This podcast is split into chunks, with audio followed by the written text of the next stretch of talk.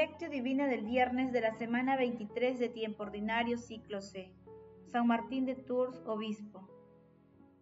El que trate de conservar su vida la perderá, pero el que la pierda la conservará. San Lucas capítulo 13 versículo 33. Oración inicial. Santo Espíritu de Dios, amor del Padre y del Hijo, ilumínanos con tus dones para que podamos comprender los tesoros de la sabiduría que Jesús nos quiere revelar en este día. Otórganos la gracia para meditar los misterios de la palabra y revélanos sus más íntimos secretos. Madre Santísima, intercede ante la Santísima Trinidad por nuestra petición. Ave María Purísima, sin pecado concebida. Lectura del Santo Evangelio según San Lucas capítulo 13, versículo del 26 al 37. En aquel tiempo Jesús dijo a sus discípulos, como sucedió en los días de Noé, así también será en los días del Hijo del Hombre. Comían, bebían y se casaban hasta el día que Noé entró en la arca. Entonces llegó el diluvio y acabó con todos. Lo mismo sucedió en tiempos de Lot. Comían, bebían, compraban, vendían, sembraban, construían, pero el día que Lot salió de Sodoma, llovió fuego y azufre del cielo y acabó con todos. Así sucederá el día que se manifieste el Hijo del Hombre. Aquel día, si uno está en su azotea y tiene cosas en casa, que no baje por ellas. Si uno está en el campo, que no vuelva. Acuérdense de la mujer de Lot. El que trate de conservar su vida la perderá pero el que la pierda la conservará. Les digo esto, aquella noche estarán dos en una cama, a uno se le llevará y al otro lo dejarán. Estarán dos mujeres moliendo juntas, a una se la llevarán y a la otra la dejarán. Estarán dos en el campo, a uno se la llevarán y al otro lo dejarán. Ellos le preguntaron, ¿Dónde, Señor? Él contestó, donde está el cadáver se juntarán los buitres. Palabra del Señor, gloria a ti Señor Jesús.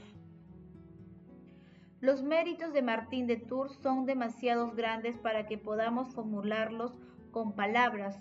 Nunca pasó un solo instante en el que se entregara a la oración o se aplicara a la lectura de las sagradas escrituras y ni en la lectura ni en cualquier otra cosa que hiciera disminuía la intensidad de la oración de su alma. Sulpicio Severo. Hoy celebramos a San Martín de Tours, obispo. Nació en Panomia, Hungría, en el año 315. En su juventud tuvo una orientación hacia la carrera militar, practicando en la Guardia Imperial Romana desde los 15 años a los 21 años tuvo un encuentro en sueños con Jesús, quien le dijo, Hoy me cubriste con tu manto, después de que cortara su capa para abrigar a un mendigo que tenía mucho frío. Luego se hizo bautizar y dejó la guardia romana y se convirtió en discípulo del obispo, San Hilario. Después de algunos años dedicados a la oración y el estudio de las escrituras, en el año 370 fue nombrado obispo de Tours, ayudando a evangelizar muchos territorios rurales de Francia. Murió en el año 397.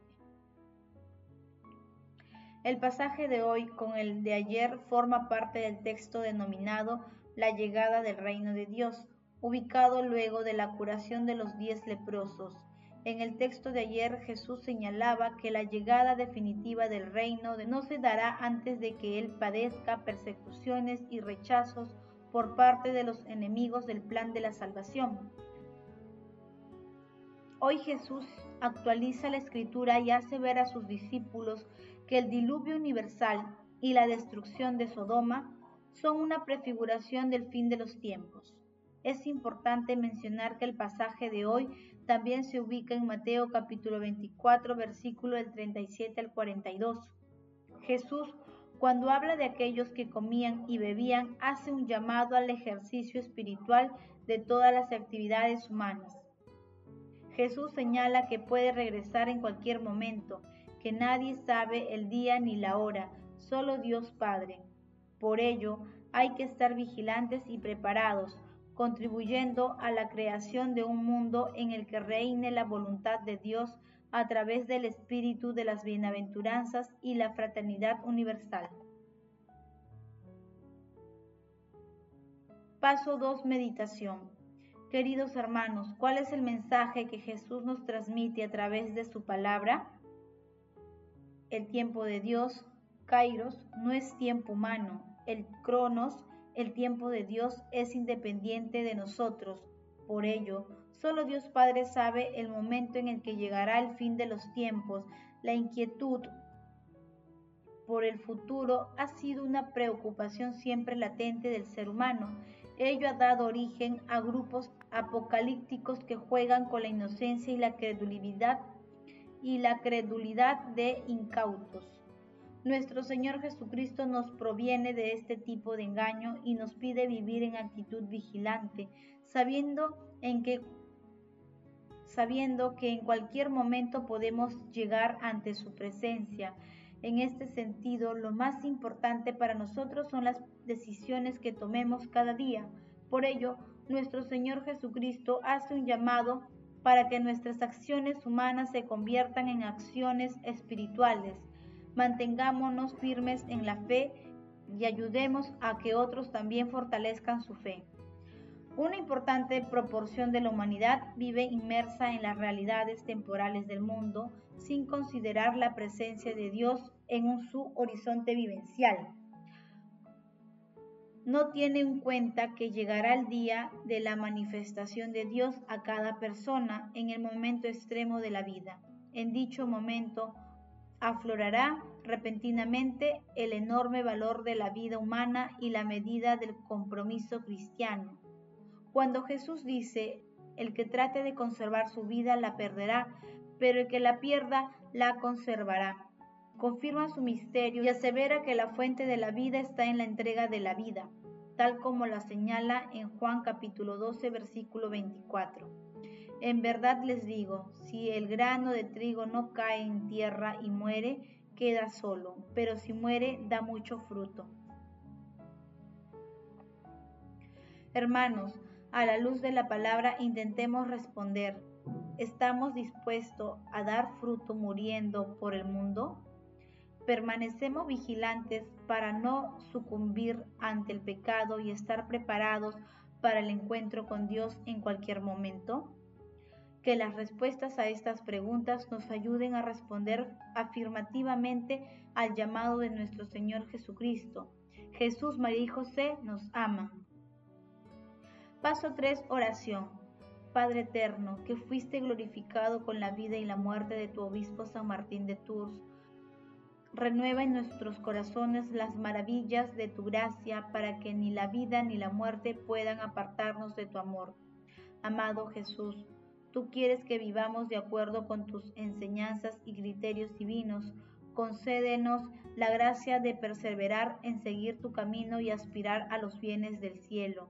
Amado Jesús, Concédenos tu Santo Espíritu para tener la fuerza testimonial de tus apóstoles y acercar a los hermanos que se han alejado de ti a la fuente de tu misericordia.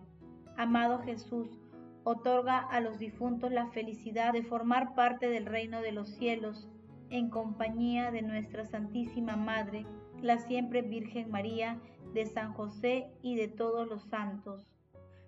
Madre Santísima, Reina de los ángeles, intercede ante tu amado Hijo por nuestras peticiones. Amén. Paso 4. Contemplación y acción.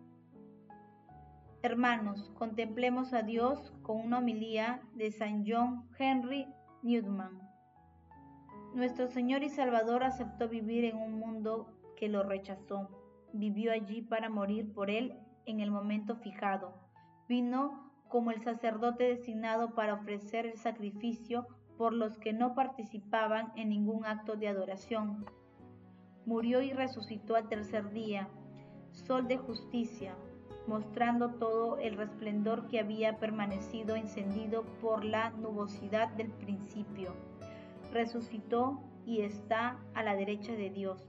para interceder por sus sagradas heridas a favor de nuestro perdón, para reinar y conducir a su pueblo rescatado y para verter sobre él de su costado traspasado las mayores bendiciones. Subió para descender en el momento fijado y juzgar al mundo que rescató. Elevó con él la naturaleza humana, porque un hombre nos rescató, un hombre ha sido exaltado por encima de toda criatura, haciéndose uno con nuestro Creador, y un hombre juzgará a los hombres en el último día. Hechos capítulo 17, versículo 31. Esta tierra es tan privilegiada que nuestro juez no será un extranjero, sino el que es nuestro semejante, el que defenderá nuestros intereses y comprenderá plenamente con todas nuestras imperfecciones. El que nos amó hasta morir por nosotros es designado misericordiosamente para fijar la medida y el valor final de su propia obra. El que aprendió de su propia debilidad a defender al débil, el que quiere cosechar todo el fruto de su pasión, separará el trigo de la paja, de suerte que no se perderá ningún grano. El que no hizo participar en su propia naturaleza espiritual, de quien hemos recibido la vida de nuestras almas, el que es nuestro hermano, decidirá de sus hermanos.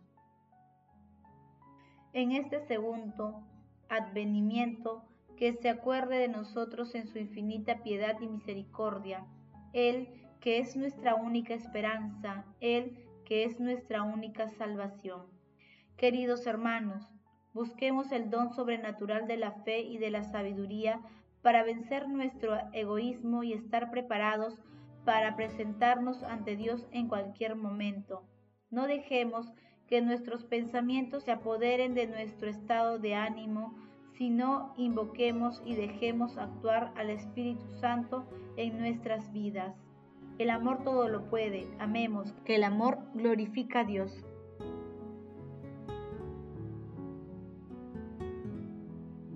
Oración final. Gracias Señor Jesús porque tu palabra nos conduce por caminos de paz, amor y santidad. Espíritu Santo, ilumínanos para que la palabra penetre a lo más profundo de nuestras almas y se convierta en acción. Dios glorioso, escucha nuestra oración. Bendito seas por los siglos de los siglos. Madre Santísima, intercede ante la Santísima Trinidad por nuestra petición. Amén.